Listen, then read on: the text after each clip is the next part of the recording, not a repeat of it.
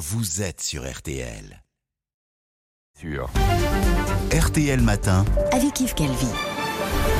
Il est 7h40, excellente journée à vous tous qui écoutez RTL. Bonjour Alba Ventura. Bonjour Yves, bonjour à tous. Et donc vous recevez ce matin Monseigneur Mathieu Rouget, évêque de Nanterre. Bonjour Monseigneur Rouget. Bonjour Alba Ventura, Et- bonne mais- fête de Pâques à vous et à Merci. tous les auditeurs d'RTL. Merci en tout cas d'être avec nous sur euh, RTL ce matin. Alors, euh, cette année, c'est vrai que le week-end pascal tombe en pleine élection présidentielle. Nous sommes à quelques jours du second tour. On sait, euh, les évêques français très attentifs, très concernés par la chose politique. Je sais que ça vous intéresse beaucoup, Monseigneur. Vous n'avez pas donné de consigne de vote. Pourquoi? Alors d'abord, la vraie nouvelle importante aujourd'hui, c'est la fête de Pâques, c'est la résurrection du Christ, c'est le triomphe euh, de l'amour sur la mort euh, en la personne de Jésus-Christ, et c'est aussi tous ceux qui ont choisi de recevoir le baptême dans la nuit de Pâques, entre samedi et dimanche. Ils sont plus de 4000 en France euh, cette année, et c'est la nouvelle la plus importante aujourd'hui. Alors par ailleurs, de tout. Nous sommes, Oui. et c'est d'ailleurs assez étonnant, euh, le- l'élection a lieu le premier tour dimanche des rameaux, deuxième tour euh, premier dimanche après Pâques, et euh, nous avons pris la parole pour euh, proposer à tous les catholiques, mais aussi à tous ceux qui le souhaitent, des éléments de réflexion. J'ai d'ailleurs eu l'occasion en janvier de venir les présenter ici même dans le journal de, Julien Cellier. Mais nous ne cherchons pas à confessionnaliser ou à cléricaliser le vote. Nous croyons que chaque citoyen en conscience peut se déterminer de manière ajustée. Vous l'aviez fait pourtant en 2002 pour contrer un vote euh, Jean-Marie Le Pen à l'époque. Alors 2002, ça a été un, un grand choc dans toute notre société. Rappelez-vous d'ailleurs, il y avait eu beaucoup de manifestations qu'on ne voit pas aujourd'hui. Peut-être que les, les choses ont évolué, que la, disons, la maturité du corps électoral par rapport euh, à ces soubresauts euh, a grandi. Et comme c'était le cas il y a cinq ans, nous pensons qu'il est plus juste de ne pas chercher à cléricaliser le vote, mais en revanche, d'insister sur un certain nombre de points qui nous semblent essentiels pour le discernement électoral des citoyens. C'est ça, vous, vous dites des choses, parce que dans le discours du, du président de la conférence des évêques, Monseigneur Éric de Moulin-Beaufort, dans le texte L'espérance ne déçoit pas, qui a été préparé en vue du scrutin, il y a des paroles comme, je cite, Notre pays ne se définit pas par la nostalgie de ses grandeurs passées, ni ne se grandit en prétendant s'entourer de murs. Qu'est-ce que ça veut dire? Est-ce que ça veut dire ne choisissez pas le repli d'une certaine manière? Alors, de toute façon, je pense que aucun candidat ne prétendrait euh, choisir le repli, le repli. Mais le, plus important, si vous voulez, c'est de, de prendre la réalité sociale telle qu'elle nous est donnée. Euh, nous sommes euh, un pays enraciné et ouvert, et nous, comme chrétiens, nous n'aimons pas opposer l'enracinement et l'ouverture. Alors, dans le, dans le texte que vous évoquez, l'espérance ne déçoit pas, euh, et également dans une déclaration qu'a faite euh, juste avant le, le premier tour, parce que c'était la fin de notre assemblée euh, de printemps, Éric Beaufort l'a très bien redit également. Nous avons des points d'attention, mais que nous présentons aussi à tous les candidats. Par exemple, la question de la fin de vie. Euh, qui est une question euh, très lourde et très difficile qu'on ne peut pas aborder de manière euh, simpliste évidemment. Mais comment avoir lutté pendant deux ans avec la crise sanitaire pour sauver des vies et passer ensuite à une légalisation de l'euthanasie? Ce serait incompréhensible. Mais ce que nous disons aussi, c'est qu'aujourd'hui, on est encore dans le temps euh, du débat électoral. Moi, j'attends des propositions de l'ensemble des candidats euh, à la présidentielle et aux législatives pour pallier au désert palliatif qui existe dans notre pays. Il y a 26 départements français où n'existe aucun service de soins palliatifs. C'est quelque chose sur lequel nous nous attendons, dans notre attention à la dignité de toute personne humaine, une véritable ouverture. Et par ailleurs, nous insistons aussi, bien sûr, sur euh, l'accueil digne euh, des personnes euh, en migration, on sur va, va les personnes handicapées. Vous voyez, et c'est cet équilibre du principe d'humanité que, inlassablement, nous reformulons, à charge ensuite pour chaque citoyen, catholique ou non, de voter en conscience. Alors il y a quand même, je reviens pardon euh, au, au vote et je comprends votre prudence, mais je vous C'est interroger. pas la prudence, c'est le choix d'être à notre juste place, éclairer les consciences, Pas de morale, mais ne c'est pas ça? Éclairer les consciences, mais ne pas entrer dans le champ partisan.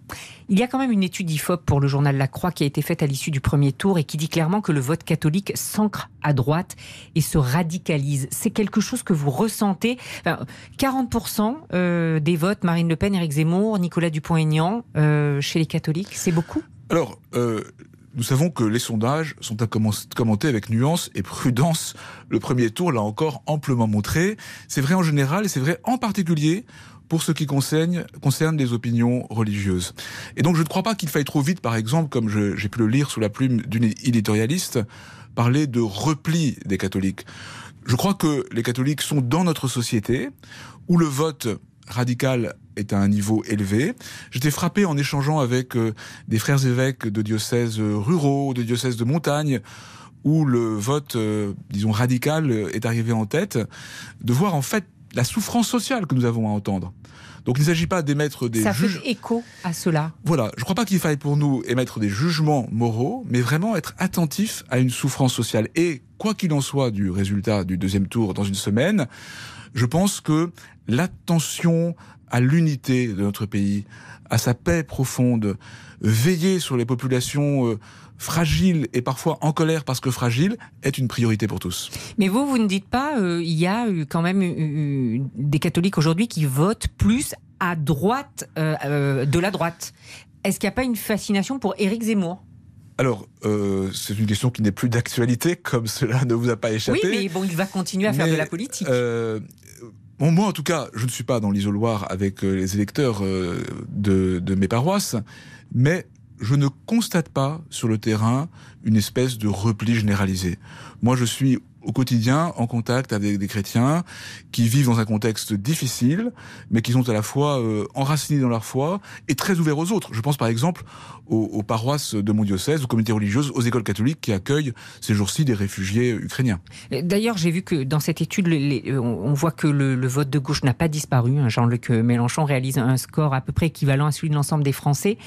Euh, dans cette étude, on voit aussi que les musulmans ont voté massivement pour Jean-Luc Mélenchon. Est-ce que ça signifie qu'il y a un vote communautaire? Alors, je pense que la possibilité d'un vote communautaire est, réelle. Euh, et cela doit nous rendre attentifs. C'est une chose que nous disions dans le premier chapitre de la déclaration L'espérance ne soit pas.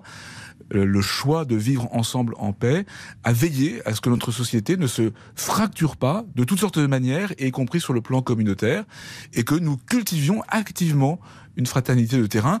Moi, je suis très décidé et assez engagé dans le diocèse qui est le mien. Monseigneur Rouget, vous avez fait référence aux, réfugiés, aux migrants. Le message de l'Église, actuellement, il va vers eux particulièrement? Alors, bien, il est, euh, c'est un point d'attention très très fort euh, que le pape François répète euh, souvent, évidemment. Il, est, il a pris un, relief singulier ces jours-ci avec la crise en Ukraine, hein, qui habite tous nos cœurs et qui nous habite aussi forcément en ces jours de, en ces jours de Pâques et, et, de joie. Pensez que certains célèbrent Pâques sous les bombes en Ukraine, c'est quelque chose de, de très prenant, évidemment. Nous prenons très au sérieux la situation ukrainienne. Euh, comme l'a fait le pape François, nous avons eu des temps de prière importants où se sont rassemblés des catholiques, mais aussi des orthodoxes russes et ukrainiens, comme une sorte de prophétie de la paix possible. Nous sommes très engagés dans le soutien, y compris financier, à ce qui se vit en Ukraine, en particulier pour nous avec la Fondation Sainte-Geneviève et l'aide à l'exemple en détresse, et puis, bien sûr, l'accueil de réfugiés ukrainiens. Et comme je vous le disais, je suis euh, heureux et reconnaissant que, dans mon diocèse de Nanterre, euh, dans des paroisses, dans des communautés religieuses, tout près d'ici d'ailleurs, dans des écoles, on accueille des réfugiés ukrainiens. Mais j'ai lu aussi qu'il s'agissait de tous les migrants.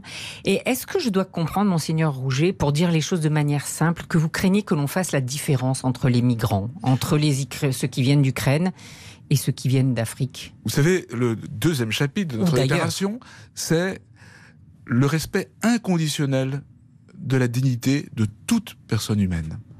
Donc c'est vraiment le cœur de notre message vis-à-vis de la société. Le respect inconditionnel de la dignité de toute personne humaine, c'est la vie naissante, c'est la vie finissante, c'est la vie précarisée, c'est la vie des personnes en difficulté. Mais, vous avez peur qu'on fasse cette différence Que les Français soient tentés de faire des différences? Vous savez, il y a des postures et puis il y a la réalité. Et donc, euh, face à la réalité des personnes en situation de grande détresse, quelle que soit leur origine, je pense que il peut y avoir toujours une tentation de, fermeture du cœur euh, et des maisons, mais il y a une sorte d'impératif d'humanité qui est plus fort que tout au fond des cœurs. Vous voyez, c'est aussi ça pour moi l'espérance de Pâques. C'est quoi qu'il en soit des postures parfois raides dans un sens ou dans un autre, il y a le fond du cœur humain où l'amour peut être plus fort que tout ce qui referme le cœur et la vie. On devrait bientôt connaître le nom du futur archevêque de Paris en remplacement de Monseigneur au Petit démissionnaire. Il y a des noms qui circulent. Ça, c'est une nomination qui est entre les mains du pape François. Oui, bien sûr. Et vous avez une préférence, vous, pour quelqu'un ou, qu'est-ce qu'il lui faut comme atout particulier pour occuper ce poste? Alors moi je me réjouis d'avance d'accueillir euh, le nouvel archevêque qui viendra, qui est important aussi pour un diocèse de la périphérie parisienne euh, comme le mien, puisque l'archevêque a un rôle euh, d'animation, de fraternité des diocèses d'une région. Et il faut beaucoup, beaucoup de, qualité pour être archevêque de Paris. Il faut les épaules très larges. Et euh, moi, je, prie pour celui qui, viendra avec beaucoup de, beaucoup de confiance et beaucoup d'espérance. J'ai une dernière question. Vous avez eu l'occasion de retourner à Notre-Dame? Je ne suis pas retourné, je ne suis pas rentré dans Notre-Dame depuis l'incendie, mais euh, je, m'intéresse évidemment à sa restauration. C'est un lieu tellement important pour euh, des prêtres comme moi qui ont vécu des moments très importants de leur vie de foi, mais on voit bien que Notre-Dame, c'est un des lieux où le cœur de la France bat le plus fort, et même le cœur du monde. Et donc c'est un lieu très important. Je crois que les travaux avancent. Il y a des fouilles archéologiques intéressantes qui l'ont légèrement euh, retardé. Et bien sûr, le nouvel archevêque de Paris aura à cœur de veiller au bel aboutissement de ces travaux importants. Merci beaucoup, monseigneur Mathieu Rouget. Merci à vous et encore bonne fête de Pâques à tous les auditeurs. Et très belle fête de Pâques également à vous. Merci. Et c'est donc monseigneur euh, Mathieu Rouget, évêque de Nanterre, qui était ce matin l'invité d'Alba Ventura. Merci à vous deux. L'entretien est à retrouver comme chaque jour.